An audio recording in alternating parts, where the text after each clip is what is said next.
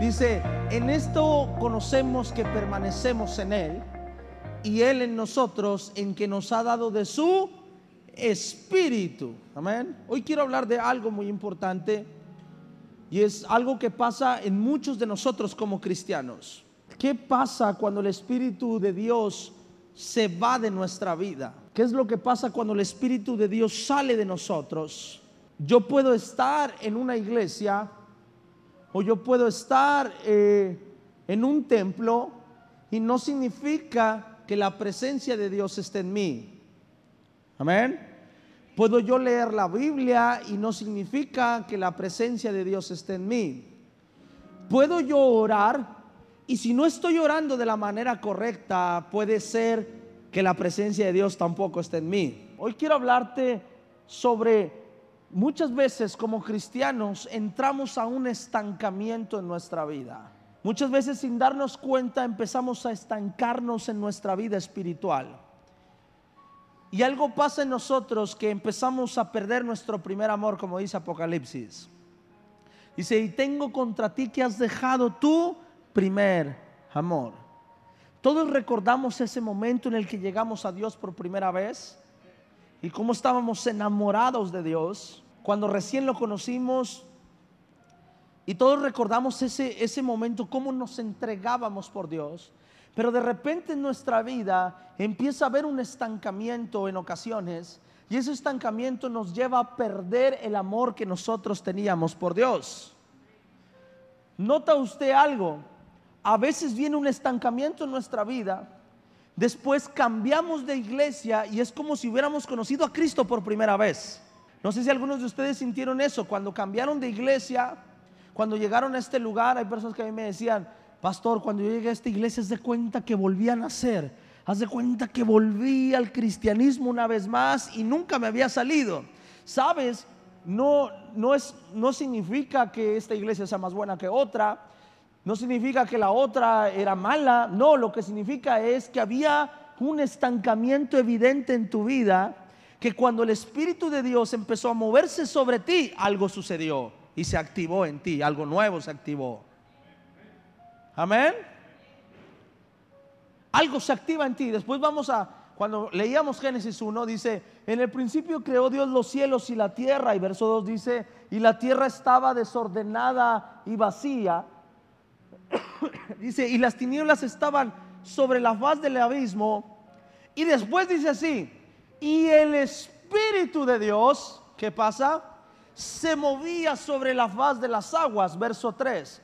Dice que cuando se movía sobre la faz de las aguas, dijo Dios, sea la luz. ¿Y qué pasó? Y fue la luz.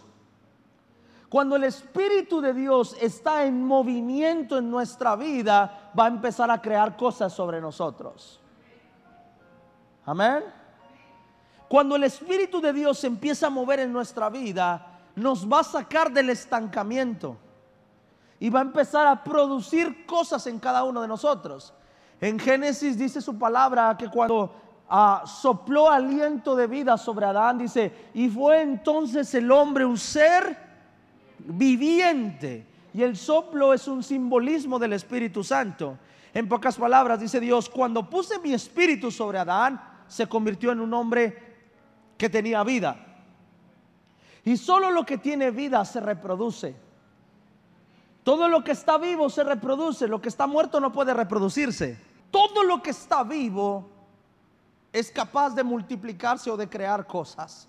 La tierra estaba desordenada y vacía. Amén. Pero cuando el Espíritu de Dios, había una esperanza en la tierra que estaba desordenada y vacía, y era que el Espíritu de Dios se estaba moviendo sobre las aguas. Y cuando el Espíritu se está moviendo sobre las aguas, empieza a crear algo sobre la tierra y se hace la luz. Quiero decirte algo, cuando el Espíritu de Dios está sobre nosotros, es imposible que haya un estancamiento. Es imposible que nos estanquemos. Amén. Las señales del estancamiento, ahorita voy a dar algunos versículos para que lo entiendas. Pero es evidente cuando el Espíritu de Dios está sobre tu vida. Cuando el Espíritu de Dios tú no sirves por un beneficio o tú no sirves por una ganancia, Cuando está el Espíritu de Dios, tú sirves por, por amor. Eso lo produce el amor. Cuando vamos a 1 Juan capítulo 4, versículo 13, dice, dice algo aquí, dice, en esto conocemos que permanecemos en Él, dice.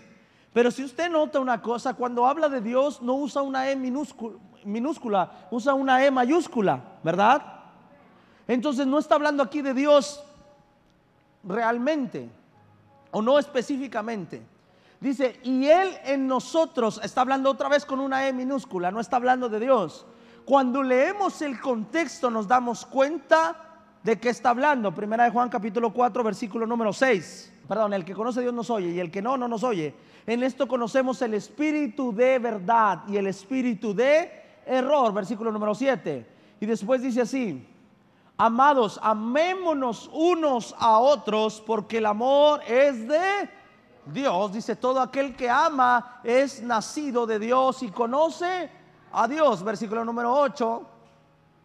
El que no ama no ha conocido a Dios porque Dios es amor. Verso 9. En esto se mostró el amor de Dios para con nosotros, en que Dios envió a su Hijo unigénito al mundo para que vivamos por Él. Versículo número 10. En esto consiste el amor, no en que nosotros hayamos amado a Dios, sino en que Él nos amó a nosotros y envió a su Hijo en propiciación por nuestros pecados. Verso 11. Amados, si Dios nos ha amado así, debemos también nosotros amarnos unos a otros. Verso 12. Nadie ha visto jamás a Dios. Si nos amamos unos a otros, Dios permanece en nosotros y su amor se ha perfeccionado en nosotros. Verso 13. En esto conocemos que permanecemos en Él. ¿En qué? Diga conmigo, en el amor. Amén. Y está hablando del amor. Dice, y en esto conocemos que permanecemos en Él, en el amor.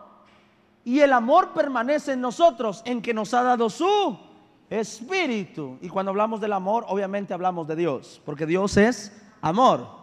Pero no está hablando en primera persona, sino está hablando de la característica de Dios. Cuando una persona se empieza a estancar, lo primero que empieza a hacer es perder su amor. Escuche esto. Cuando el Espíritu de Dios se empieza a alejar de nuestra vida, lo primero que hacemos es perder nuestro amor. Dejamos de amar. Y empieza a crecer resentimiento, amargura.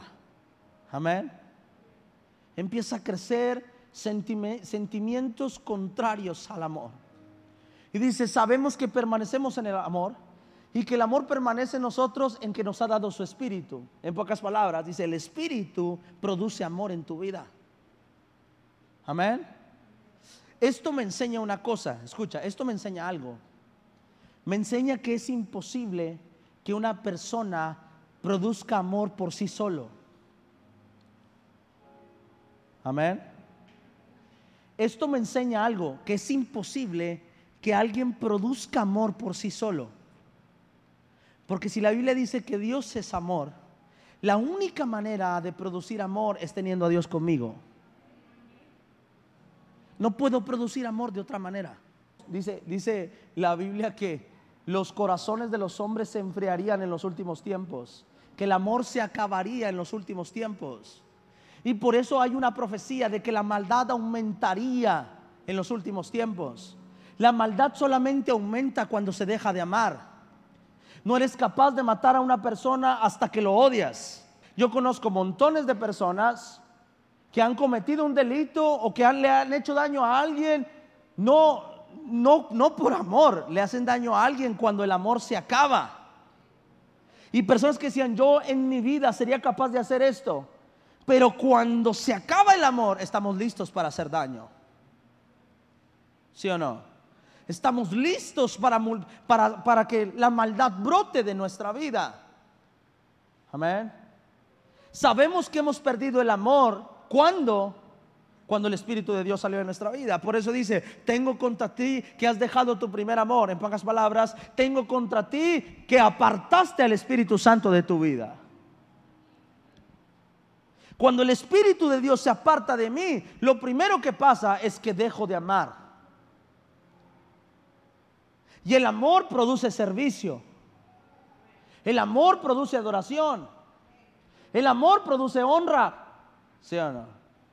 Cuando tú amas a tu esposa, honras a tu esposa. Amén. Cuando tú amas a tu esposa, adoras a tu esposa. Amén. Das adoración a tu esposa. Cuando tú amas a Dios, adoras a Dios. Te das cuenta que una persona se está estancando cuando la alabanza y la adoración ya no le importa y prefiere estar en un baño que estar adorando a Dios. Dígame amén. Te das cuenta que una persona está se está apartando del espíritu cuando en el momento de la palabra es el mejor momento para ir al oxo. Amén. Cuando tú ves que hay una persona que está impregnada del Espíritu de Dios, esa persona viene corriendo diciendo, ¿sabes qué? Se me está haciendo tarde, es el tiempo de alabar a mi Dios. Cuando no, empieza a haber un estancamiento. Cuando estabas enamorado de Dios, no te importaba lo que tenías que hacer. Tú estabas en la iglesia y si había que servir, había que servir. Cuando se te acaba el amor, aparecen tantos compromisos y los que no hay, hasta te los inventas. Porque el espíritu se empieza a ir. Y entonces empieza a venir un estancamiento y lo primero que haces es dejar de amar. Cuando dejas de amar, dejas de servir. Cuando dejas de amar, dejas de adorar. Cuando dejas de amar, dejas de dar. Cuando hay falta de amor, hay falta de Espíritu Santo. Porque el Espíritu Santo es el único que puede producir amor en nuestra vida. Es lo único que puede producir en nosotros. Es lo único que puede dar fruto en nosotros. Es evidente que todo cristiano pasa por momentos de estancamiento esto es real, todos pasamos por eso. Hay un momento en nuestra vida en el que nos sentimos secos, en el que nos empezamos a desanimar, nos empezamos a alejar, empezamos a ver más los errores que las virtudes, aunque los errores sean pequeños, pero los hacemos más grandes que las virtudes. Pero es una señal de que estamos dejando de amar. Yo le decía a una persona y les decía, Sabes, la única, la clave, la clave para poder hacer equipo en un liderazgo dentro de la iglesia es amarse. No hay otra clave. No hay otra clave más que amarse. Si no te amas, es. Si no amas a la persona que está a tu lado, es imposible hacer equipo con alguien. Es imposible. Te voy a decir por qué. Porque tú tienes a tus hermanos y por tantos errores que tienen, los sigues aguantando porque los amas.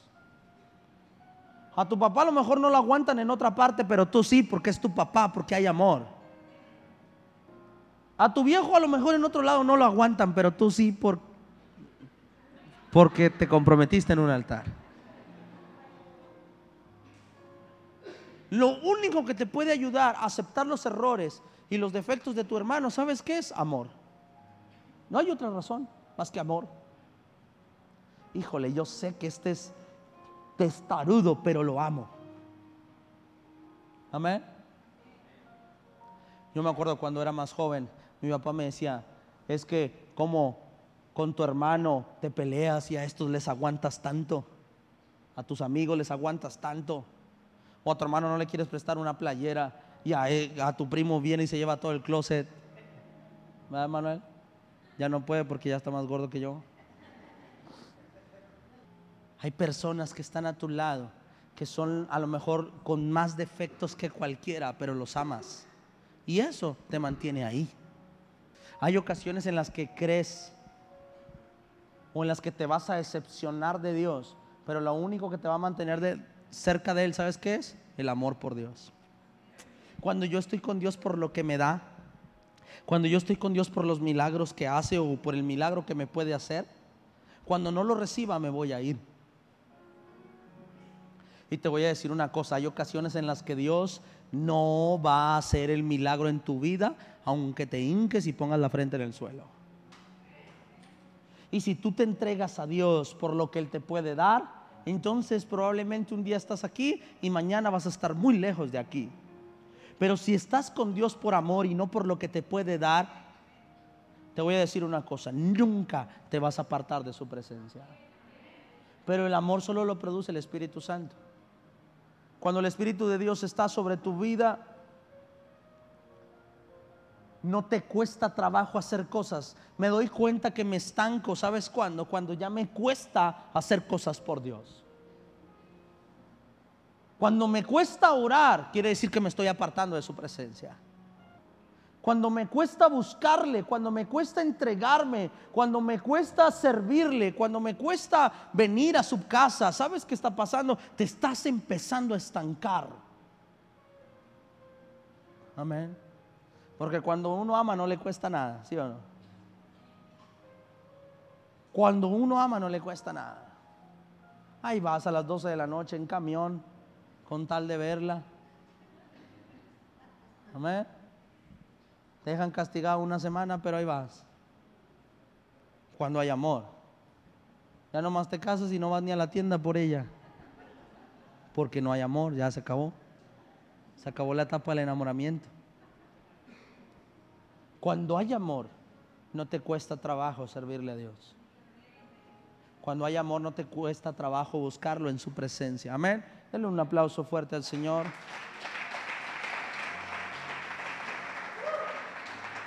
Romanos capítulo 8, verso 26.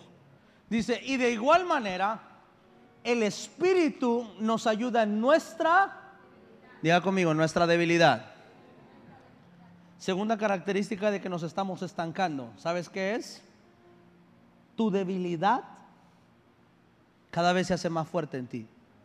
Segunda, segunda característica de que nos estamos estancando, que el Espíritu de Dios está yendo. Dice la Biblia que cuando el Espíritu de Dios está en mi vida, nos ayuda en nuestra debilidad. Nos ayuda a vencer nuestra debilidad. Amén. Cuando el Espíritu de Dios está yendo, ¿sabes qué pasa?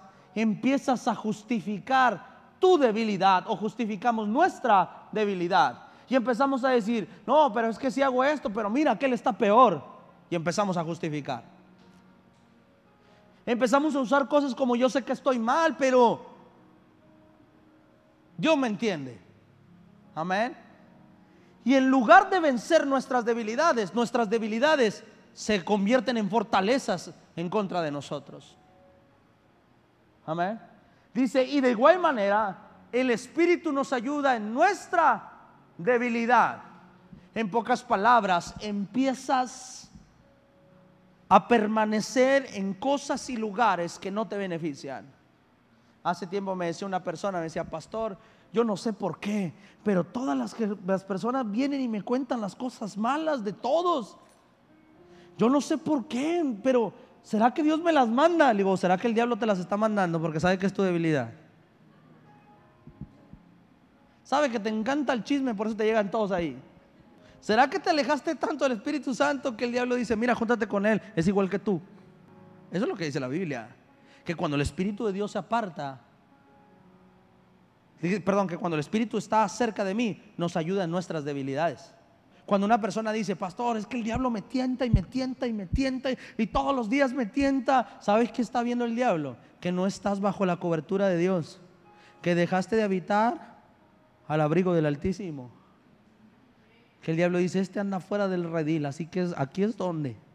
Y te empieza a tirar por todos lados. Cuando estamos pegados a Dios, el Espíritu nos ayuda en lo que nos puede hacer caer.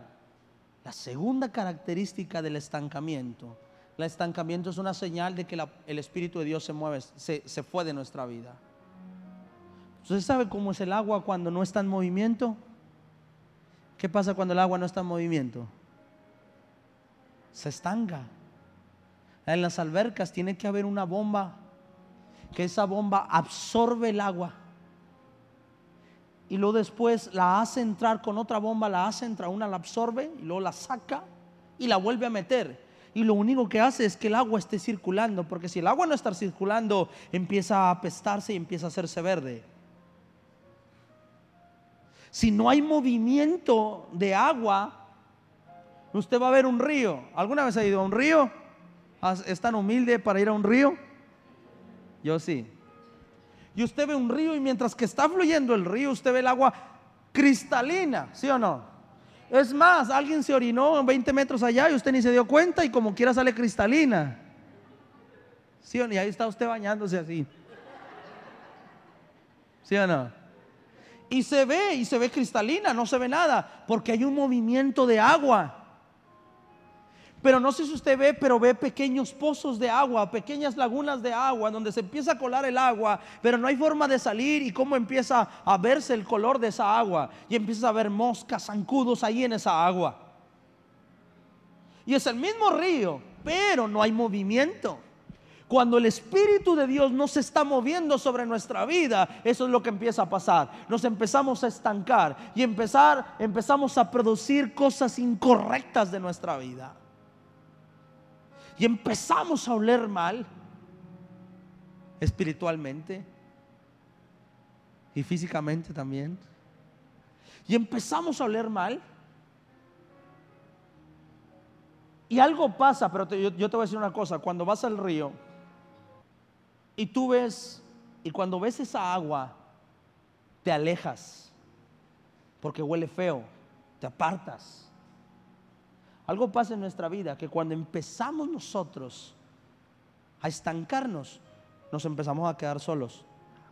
Nos empezamos a apartar. No, tienes, no, no se tienen que apartar de ti, tú mismo empiezas a apartarte de los demás.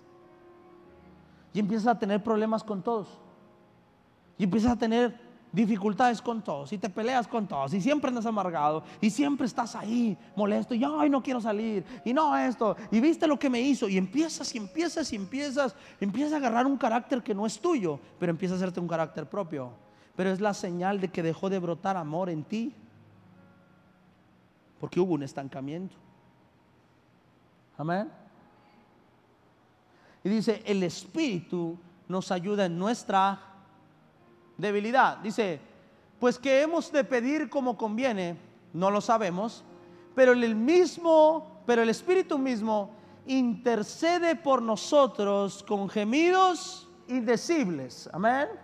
Otra cosa que hace el Espíritu Santo cuando está en nosotros, ¿sabes qué hace? Empieza a interceder por nosotros. Y empiezan, dice, en pocas palabras, dice, hay cosas que ni pedimos, pero empiezan a llegar a nuestra vida. Hay cosas que ni nosotros solicitamos porque no sabemos pedir, pero aún así el Espíritu empieza a producir en nuestra vida. ¿Qué significa esto? Cuando el estancamiento viene a tu vida, dejas de experimentar milagros, dejas de experimentar la gloria de Dios y ahora todo es duda, todo es razonamiento, todo es queja y ya se acaba el poder de Dios sobre tu vida. Dice, ¿sabes qué pasa cuando el Espíritu está sobre ti? Cuando hay movimiento del Espíritu, empiezan a llegar cosas que ni tú has pedido, porque el Espíritu pidió por ti. Qué hermoso es cuando te llega algo que tú ni siquiera pediste, pero que Dios sabía que ibas a necesitar. Que Dios sabía que ibas a necesitar. Hace unos días me contaba un testimonio de una persona que tuvo un accidente y se volcó en un carro. Y ese carro no tenía seguro. Y cuando se, volca, se volca el carro, la persona sale, un joven sale y se va directo a la clínica que lo atiendan. Y cuando llega a la clínica, él da su nombre, pero él no sabía que no tenía seguro porque no estaba trabajando. Y cuando entra, entra ahí, lo checan y dice, sí, sí tiene seguro. Y, lo atienden. Y él dice, pero él, al final de que lo atienden y todo, dice, oiga, es que yo no tenía seguro. No, sí tenía seguro. Dice, no. Dice, sí, porque usted estuvo en, en una preparatoria, en un CONALEP. Usted estuvo estudiando, ¿verdad? Sí, aquí les dan seguros por cinco años. ¿Usted no sabía? No. Y justamente hoy se le vence su seguro, decía. Y él se quedó. Me dice, ¿en serio? Dice, sí, mire. Y le enseña la, aquí está, la fecha de su seguro se acaba hoy. Digo, pero yo nomás fui como dos semestres. Digo, no, pero aquí está. Qué hermoso es Dios, ¿no? Ahí está. Yo no le pedí a Dios, o Él no le pidió a Dios, Dios, dame seguro. Él no le pidió a Dios eso, pero Dios ya sabía que lo necesitaría y se lo dio. Qué hermoso es cuando Dios te da cosas que ni tú pediste. Ese es el fruto del Espíritu. Cuando Dios está ahí, dice, y mi hijo va a necesitar esto. No me lo ha pedido porque está bien cabezón, pero se lo voy a dar. Para que no ande batallando. En pocas palabras, mi hijo, no me entiendes ahora, mi hijo, pero ya estoy trabajando por ti. Dios me dejó mi novia, dice el Señor, es que ya tengo la que es para ti, tranquilo. Señor, pero ya tengo 40 años. Ah, no, no, entonces sí, hay que... Nada, Dice Dios, es que yo estoy pensando por ti. Hijo, hay cosas que no me has pedido, pero tranquilo, el Espíritu Santo ya vino a interceder por ti. Amén. Dale un aplauso al Señor. Eso es lo que Dios hace.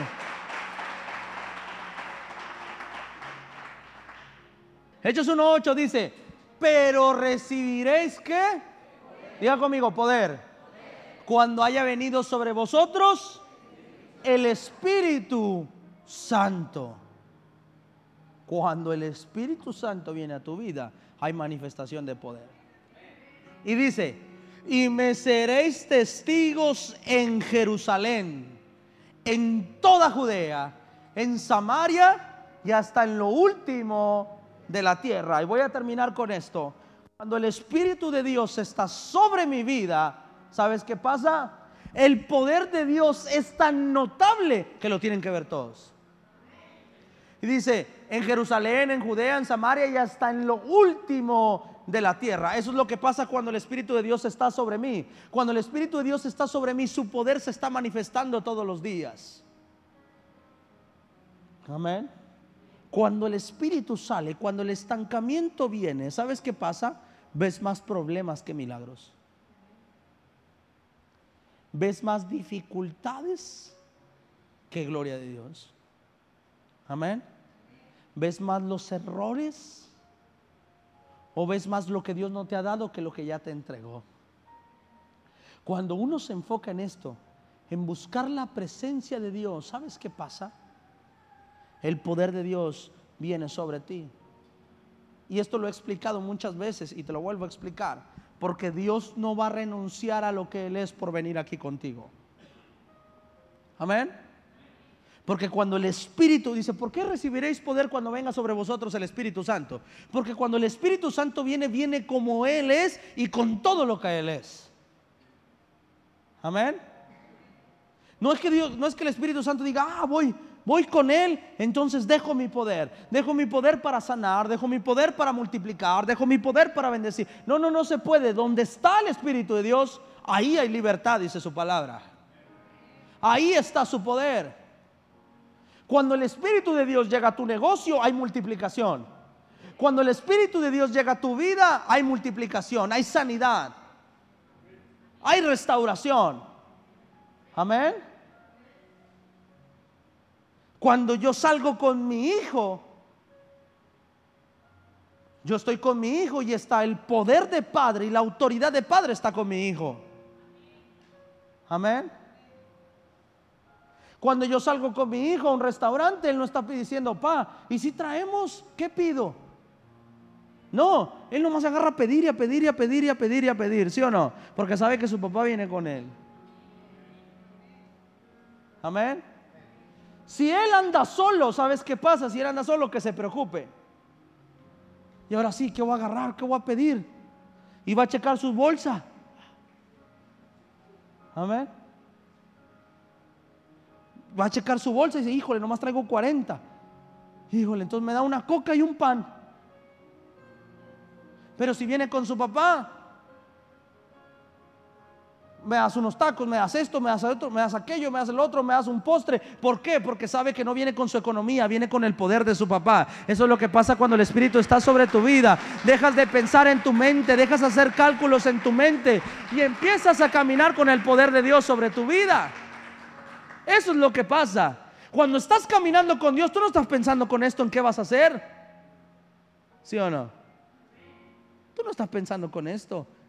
Porque esto involucra esto y esto. Pero si yo me doy cuenta que, ah, viene el Espíritu Santo conmigo, entonces pide, porque no se va a pagar con lo mío, se va a pagar con lo de Él porque no se va a hacer con lo mío, se va a hacer con lo de Él. Pastor, Dios puede restaurar mi matrimonio. Si lo intentas restaurar tú, a lo mejor es imposible, pero si dejas que el poder de Dios entre, te digo, es posible. Dios puede hacer lo que Él puede, lo que Él quiera. Amén. Esa es la diferencia. Por eso me conviene que el Espíritu esté conmigo. Dice, recibiréis poder cuando haya venido sobre vosotros, ¿qué? El Espíritu Santo. ¿Sabes cuál es el problema? Que muchas veces nosotros estamos pensando, híjole que este me ayude, híjole que, eh, eh, que yo sane así, que me pueda encontrar un buen doctor, que este doctor, híjole, ojalá sea un buen doctor el que me, el que me consulte para que me sane. Y sabes, el que está con el Espíritu Santo, él no está preocupado si es un buen o no un buen doctor. Él sabe que Dios depende, que él depende de Dios y que si Dios dice que sane, va a sanar y que Dios va a hacer lo que él tenga que hacer con quien sea y con quien y donde sea. Cuando el Espíritu está ahí, vas a recibir poder y el poder de Dios va a ser manifestado sobre tu vida. Así funciona esto. Así que cuando camines, asegúrate que el Espíritu Santo vaya contigo. Y si el Espíritu Santo va contigo, va a haber movimiento. Y si hay movimiento, va a, va a fluir el poder de Dios sobre ti.